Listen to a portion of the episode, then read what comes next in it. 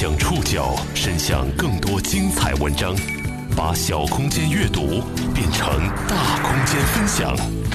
报刊选读，把小空间阅读变成大空间分享。欢迎各位收听今天的报刊选读，我是宋宇。今天为大家选读的文章摘自《三联生活周刊》。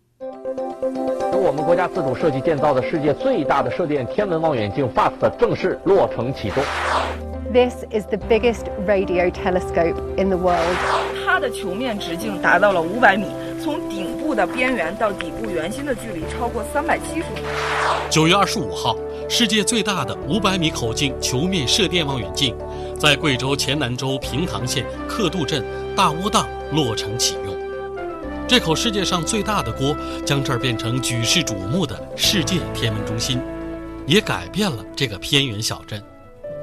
旅游项目正在开发，小旅馆的价格不断翻番，外乡人陆续来淘金，房地产价格连连翻番。对于这里的村民来说，他们可能不明白法斯特的意义，但他们知道法斯特是改变自己生活的机会。报刊选读今天为您讲述被大锅改变的小镇——贵州黔南州平塘县，一个国家级贫困县。它处在贵州省南端，距离贵阳市一百六十多公里。在二零一四年的时候，这个县里最大的民生工程和发展工程还是简平摘帽。不过，二零一六年九月，因为法斯特，这个小城吸引了世界的目光。在平塘，热烈庆祝法斯特落成启用及国际射电天文论坛九月二十五号在平塘举办这句话，反复出现在大巴车身。公路拱门、街边招贴画以及任何可以展示标语的地方。法斯特，也就是 FAST，是英文五百米单口球面镜射电望远镜的缩写，在当地也把它简称叫做大射电。一条反复出现的标语就写着“大力弘扬登高望远、精益求精、勇于争先的大射电精神”。这个大射电是全球最大的单口径射电望远镜。在前段时间密集曝光的图片当中，它就像一口大锅一样嵌在刻度镇外的一个山坳里。这座银白色的巨型天文望远镜本身有三十个足球场那么大，它能够将微弱的天体电波高倍放大之后进行剪波，并且记录下来。它就用来探测宇宙当中遥远的信号和物质。天眼，这是 FAST 在当地的第三个名字，跟之前的天书、天坑一起。平塘县在高速公路的标语上反复告诉大家，这里将重点打造三天旅游升级项目。二零一六年九月二十五号，在平塘县克度镇山区的 FAST 项目正式落成。当天，有世界各国的天文学家、中国各级政府官员和全国新闻媒体来到克度镇，目睹这个人类历史上最大的天文望远镜投入使用。因为法斯特整个刻度镇摩拳擦掌，当然最主要的变化都是在最近这两个月发生的。报刊选读继续播出被大锅改变的小镇。在二零一零年人口普查的时候，刻度镇的人口只有一点七万，就算到今天，全镇也只有一条主街、一所中学和一个加油站。不过，如今克度镇上已经有了至少十四家旅馆了，更多的旅店还在建设之中。最大的一个是叫做“星辰天元”的五星级酒店，这是平塘国际射电天文科学旅游文化园最重要的组成部分。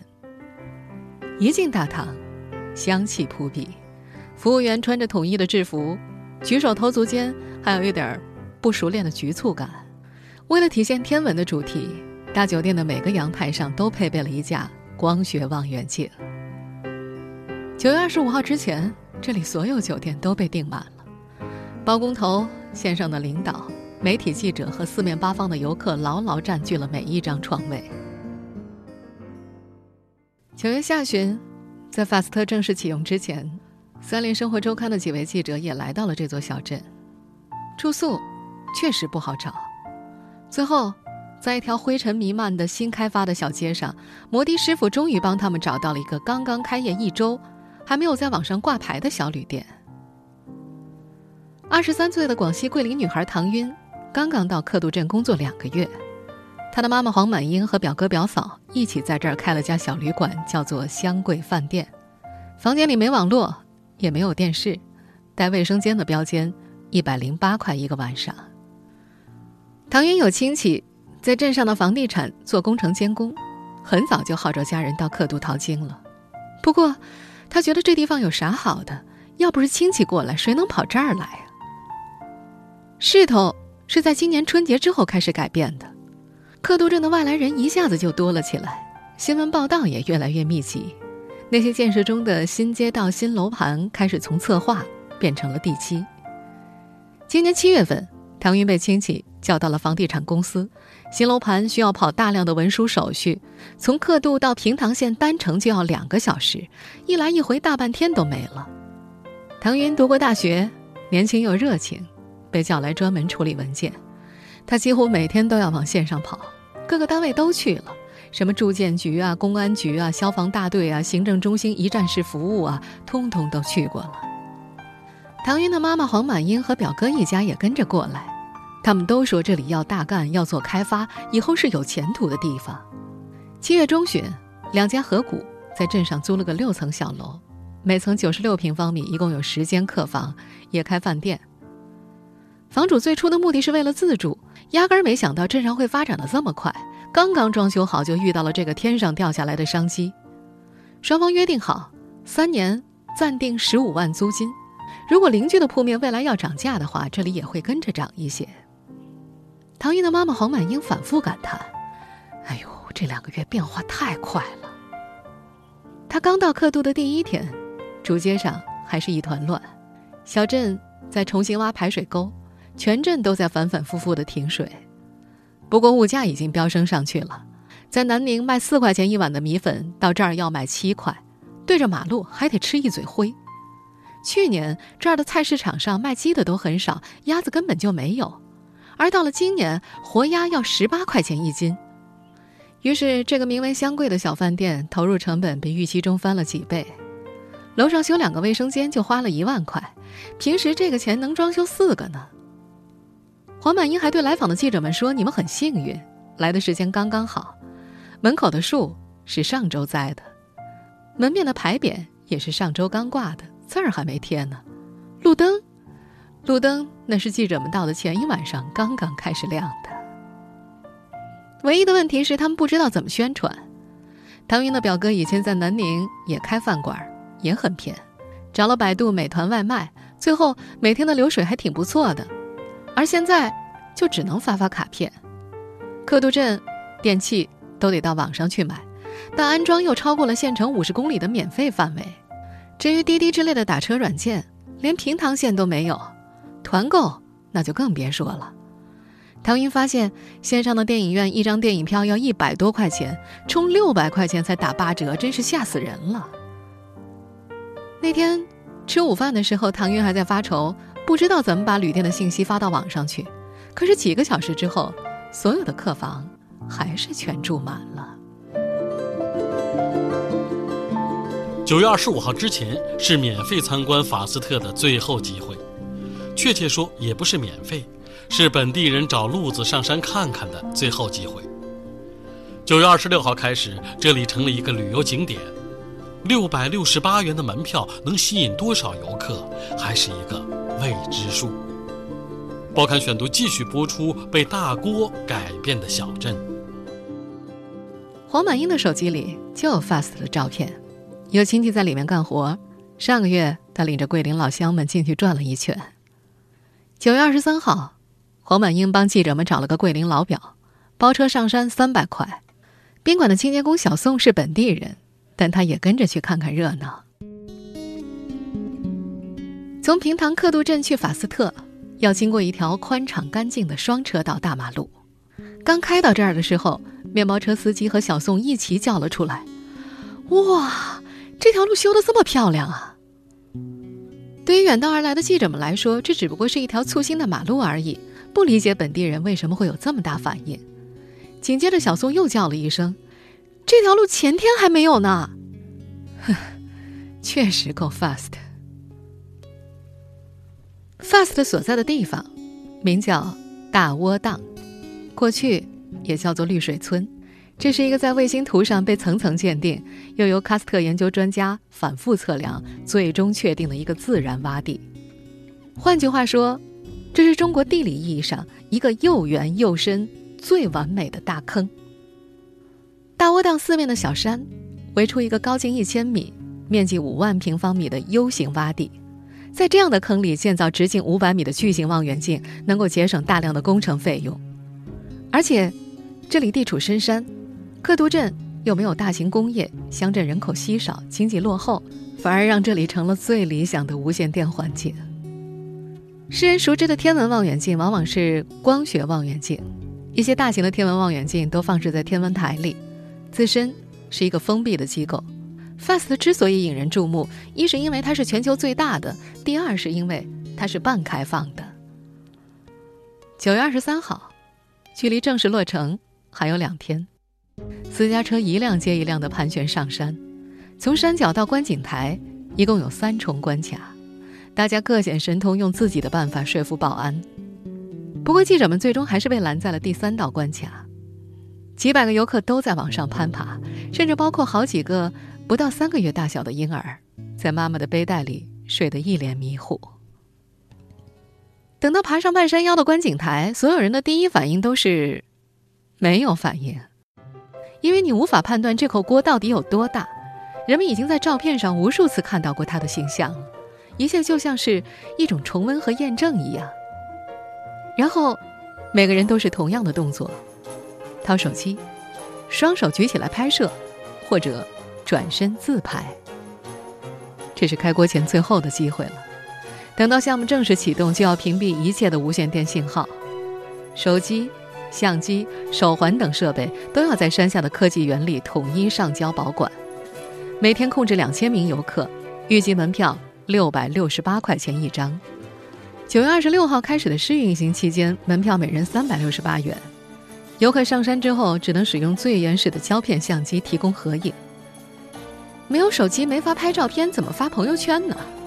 能够管得住私自上山的逃票游客用手机吗？游客们到这儿来游玩一趟的意义又在哪儿？这样的问题之后，记者们反复询问过当地的专家和政府官员，都没有得到一个准确的答案。大家还来不及考虑这些问题，FAST 天眼在关注着遥远的天空，观景台上无数好奇的眼睛也在观察着脚下的奇观。对克度镇，对平塘县。对贵州省而言，这口大锅将把这里变成举世瞩目的天文中心，这是最有价值的事情了。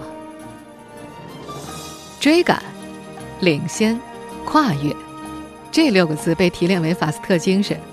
平塘镇的政府网站已经改名叫做金盆网。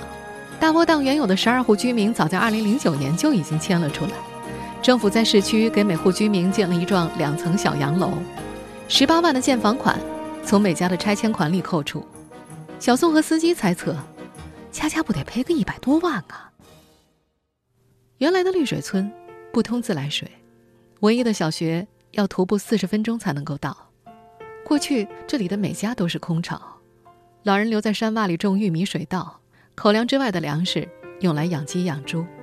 年轻人跟刻度镇上的同龄人一样，初中一毕业，只有少数人到县城去读高中，大多数。都去了广东、福建、浙江等地的沿海地区打工去了。如今，FAST 周边五公里都成了无线电静默区，以免干扰射电望远镜的观测。现在已经搬迁了两点五公里范围之内的居民，外面还有即将搬迁的老房子，孤零零地驻扎在山洼里。这里，应该是大窝档原来的模样，一幢木质的二层小楼，坝子上有几亩田。房前的水稻已经开始收割了，这也许是这家人最后一季的收成。克度镇因法斯特的建造热闹起来，即便是周末的农贸集市也显露出法斯特影响的痕迹。对于这里的村民来说，他们可能不明白法斯特的意义，但他们知道，法斯特是改变自己生活的机会。报刊选读继续播出：被大锅改变的小镇。这里的很多年轻人都在等待着家里的拆迁款。一九九五年出生的沈慧已经结婚了，她现在的工作是当地新楼盘天文新城的售楼小姐。五年前，沈慧初中毕业之后就出去打工，最早是在广州的工厂里做工，后来去了福建，在婚纱影楼里做销售，到档口卖衣服，一个月能赚个两三千块。沈慧的家在杭龙村，也就是现在星辰天元五星级大酒店和附近的天文馆所在的区域。这儿已经建成了两个现代风格的大型建筑。家里的两栋老宅子拆掉之后，沈慧的父母住在了县政府的周转安置房里。新房要到年底才能动工，因为新房所在的地区还没拆迁好呢，要推倒别人的房子再给他们建。现在的刻度镇像个大工地一样，拆旧建新，日日不停。要说体会最深的，就是主街上的一家五金店，二十七岁的老板谭东了。谭东是重庆铜梁人。二零一三年，谭东刚到这儿的时候，刻度还是一个很偏僻的小镇。谭东租了一个不到一百平米的铺子，一层开店，二层有两间住房，一年的租金一万多。另外，他还投了十来万进货。不过那会儿啊，坐在街边，谭东很久才能够看见一台车经过。到了农忙时节，大街上压根连人都没有。最差的时候，一天只能够卖出去一样东西。那会儿他这个五金店里还要放些洗脸盆、马桶这些家用品，好歹凑个数能开个张。那会儿，隔十天半个月，谭东自己坐面包车到贵阳的五金批发市场进一次货，客车一天两班，山路上盘五六个小时，来回的成本很高。不过他一直坚持着没转行卖农具，因为卖农具都要管售后，自己又不会修。想就此不干了吧？五金店里的东西又太多了，搬家或者清仓都很麻烦，只能犹犹豫豫的先留下来。三年前，镇上一直是一片萧条的景象，只有在春节前后，年轻人回家过年的时候，才能热闹上两个月。不过从去年冬天开始，谭东突然发现生意变好了，外地人来了，先是金星小区的工人。然后是春节之后三四月过来修路的工程队，再往后，木匠、泥水匠、装修工全过来了。店里最畅销的是六厘米的长铁钉，十几包的要，大捆的铁丝卷尺供不应求。最显眼的是十到十五块钱一顶的安全帽。来的都是外地工人嘛，大包小裹的行李都拿不齐，咋可能还专门戴着安全帽过来呢？镇上的老乡也变多了。施工队有好多四川、重庆的工人，也有老乡想过来开火锅店，但时间已经晚了。新街上有一家早早的开了火锅店，其他人不知道开什么店的，一窝蜂开起了七八家火锅。房租也在疯涨。谭东的岳父之前在陕西打工，今年过来想要在刻度开一家重庆米线店，看了十几天一直没找到铺面儿。镇上的房租几天一个价。现在一个不到一百平米的小铺面，年租金要四万起，卖米线那点利润根本就合不上。五金店街对面的一个房子就在出租呢，房子是个三角形，越往里走越窄，根本就不实用，就这也得六万块钱一年，比县里的门面都要贵。九五后女生沈慧，从去年就没再出门打工了。去年八月，他开始在天文新城的售楼处工作。他眼看着城里的地皮翻着跟斗的涨，周围涨，自己的楼盘当然也要涨，整倍整倍的翻。盖楼买地皮，原来每平方米是一两百块钱，现在翻到了四五百。天文新城是广西的老板来开发的，此前刻度镇的居民都是自己建房，从来没有商品房的概念。沈慧和其他同事都在大城市的售楼处里待过，熟练的。把沙盘、期房、房贷、开盘这些词汇带回了老家。从两室一厅的八十平米小户型，到最大的一百三十五平米三室一厅，都是根据刻度镇每家四口的居住习惯设计的。如果再带两个老人的话，那就是一家六口了。天文新城选择在 FAST 落成典礼的第二天开盘，楼盘现在只修了两栋楼，其他的都还在图纸上呢。一旦修好的话，十七层的电梯房将会成为刻度镇最高的建筑。大量被拆迁的居民成为他们的目标客户。他们需要新房子，手里握着几十万、上百万的拆迁款，在镇上买个新房也绰绰有余的。热钱在汹涌的流动，带起了整个小镇的房地产价格。沈慧也在等待丈夫家的拆迁款，小两口能够分到一部分。这个姑娘说：“现在机会多了，他们想做生意，有一二十万就能够起步了。”报刊选读继续播出：被大锅改变的小镇。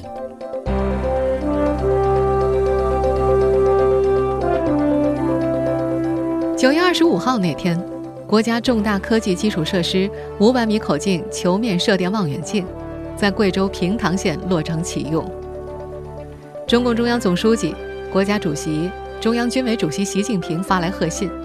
中共中央政治局委员、国务院副总理刘延东在启用仪式上宣读了习近平的贺信，并且致辞。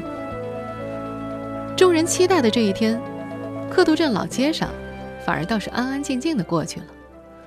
来宾们都集中在天文馆和半山腰的 FAST 台址。克都镇上的周日大集取消了，人们像任何一个工作日一样，照常买菜。施工穿梭在结实的灰尘之中。二十五号傍晚，在半小时之内，重庆五金店先后来了两波顾客。先是两个凯里的木匠，买了两把十五块钱的羊角锤，然后是四个四川的泥水匠。大家挑了半天，每人选了一个不锈钢双角抹灰板，每个十五块钱。现在，谭东每隔一两天就得上一次货。这些货大多是从贵阳经过客车发过来的，或者他自己沿着新修的公路开两小时的车直达贵阳郊区。谭东没透露现在的收入能有多少，不过他清楚这不是长久的生意。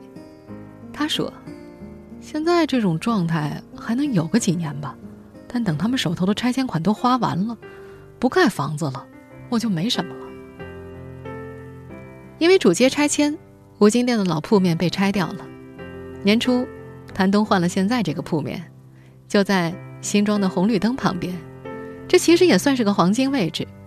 克都镇上只有一个红绿灯，一个加油站，很多店面都是以克都镇加油站向南一百米克都镇红绿灯处作为唯一的地址。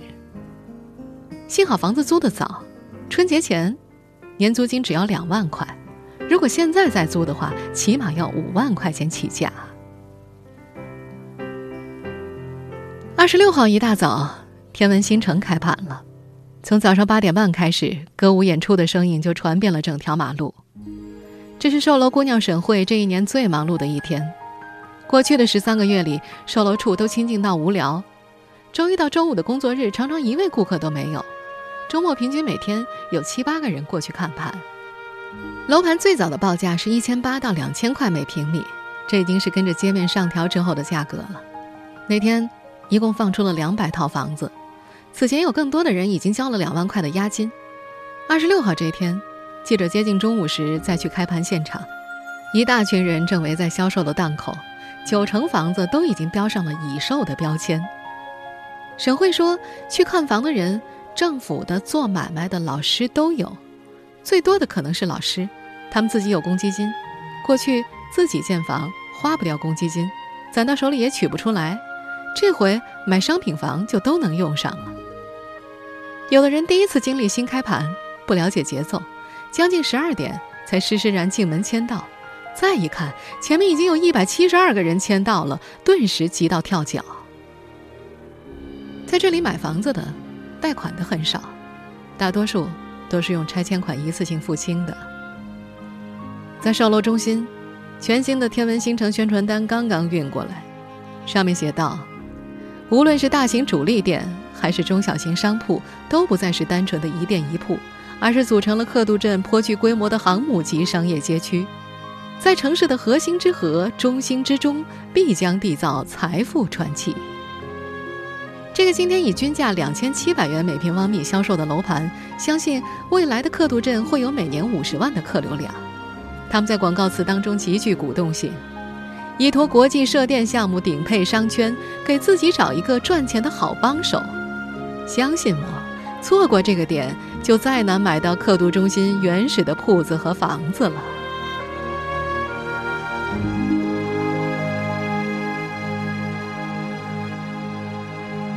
听众朋友，以上您收听的是《报刊选读》，被大锅改变的小镇。我是宋宇，感谢各位的收听。今天节目内容摘自《三联生活周刊》。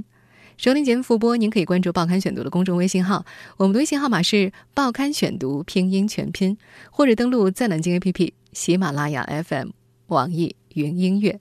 我们下次节目时间再见。